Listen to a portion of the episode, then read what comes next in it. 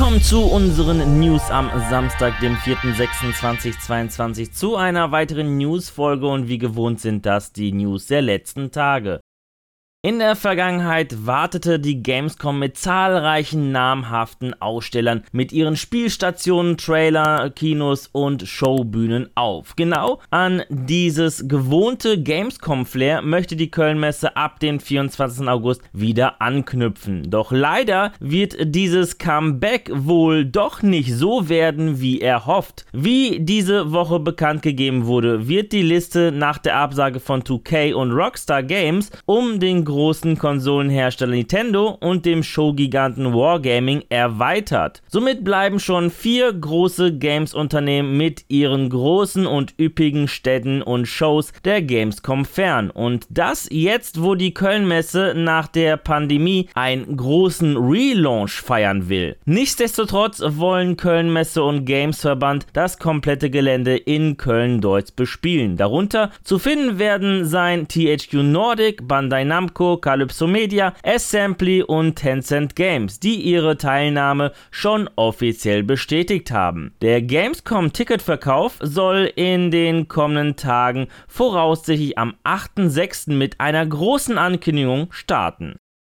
Auch die FarmCon, das alljährliche Community-Event des Landwirtschaftssimulator-Entwicklers Giant Software, feiert ein Comeback als Vor-Ort-Event. Am 21. Juli wird das Event jedoch erstmal online mit einem Livestream auf Twitch eröffnet werden, um dann am 23. und 24. Juli alle Fans auf dem Gelände des John Deere Forum in Mannheim zu begrüßen. Während der Convention soll es verschiedene Präsentationen und Vorträge geben, inklusive Gameplay-Premieren neuer Inhalte. In der Nacht von Donnerstag auf Freitag fand Sony State of Play statt und hatte einige Infos zu kommenden Spielen präsentiert. Das Online-Event, das den Auftakt zum diesjährigen Summer Game Fest bildete, setzte einen erhöhten Fokus auf Third-Party-Titel und Spiele für die kommende PSVR 2. Gleich zu Beginn zeigte man einen Trailer zum Resident Evil 4 Remake, das am 24. März 2023 für PC, PS5 und Xbox Series erscheinen soll. Auch befindet sich zum Remake zusätzlicher Content für die PSVR 2 in Entwicklung. Zudem kündigte Capcom einen vollständigen PSVR 2 Port von Resident Evil Village an. Aber nicht nur allein mit Resident Evil war Capcom auf der State of Play vertreten, sondern man präsentierte auch erst erstmaliges Gameplay-Material zu Street Fighter 6, das im Laufe des Jahres 2023 für PC, PS4, PS5 und Xbox Series erscheinen soll. Zwar haben wir von der PSVR 2 nichts Neues erfahren, zum Beispiel einen Release-Datum, aber wir haben einige Spiele sehen können, die für diese Hardware erscheinen werden. Darunter The Walking Dead, Saints and Sinners, Retribution, No Man's Sky und Horizon VR Call of the Mountain. Auch verkündete Sony mit Spider-Man Remastered einen PC-Launch für den 12. August. Und als krönender Abschluss der Show präsentierte präsentierte uns Producer Naoki Yoshida einen lang erwarteten Trailer eines Spiels, woran er und sein Team aktuell arbeiten. Und zwar von Square Enix neuen Fantasy RPG Final Fantasy XVI, das im Sommer 2023 für die PlayStation 5 erscheinen soll.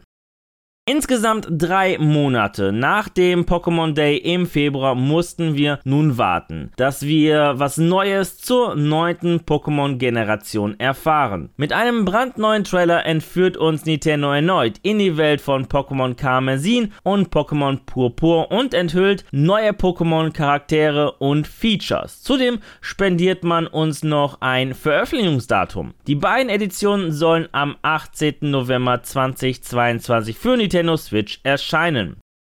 Nach der erfolgreichen Veröffentlichung von Lost Ark, das seit Februar mehr als 10 Millionen Spieler erreichen konnte, baut Amazon Games die eigene Publishing-Sparte weiter aus. Hierfür wurde ein Agreement mit dem Entwicklerstudio Disruptive Games abgeschlossen, das die Veröffentlichung einer brandneuen IP umfasst. Bei dem Online-Multiplayer-Action-Adventure handelt es sich um einen Multiplattform-Titel, der sowohl kooperatives als auch kompetitives Gameplay bieten soll. Der Entwickler Disruptive Games ist vor allem für Titel wie Diablo 2 Resurrected, Tony Hawk's Pro Skater 1 plus 2 und Godfall bekannt. Auch das dritte Sims-Geheimnis wurde nun gelüftet. Und wie schon richtig vermutet, geht es im The Sims 4 Gameplay Pack um Werwölfe. Im The Sims 4 Werwölfe Gameplay Pack haben wir die Möglichkeit, unsere Sims in Werwölfe zu verwandeln und die mysteriöse Welt von Moonwood Mill zu erforschen. Das Gameplay Pack soll am 16. Juni für PC und Konsole erscheinen. So, das waren die News der vergangenen Tage. An dieser Stelle verabschiede ich mich wieder von euch. Danke fürs Zusehen. Wenn euch die Folge gefallen hat, dann würde ich mich natürlich über eine positive Bewertung von euch freuen, wie auch über eure Kommentare auf YouTube. Und damit ihr keines unserer News-Folgen verpasst, einfach ein Abo bzw. Follow dalassen und auf YouTube nicht das Glöckchen vergessen zu aktivieren. Die nächste News-Folge gibt es am kommenden Mittwoch. Bis dahin bleibt gesund und guten Loot euch. Ciao.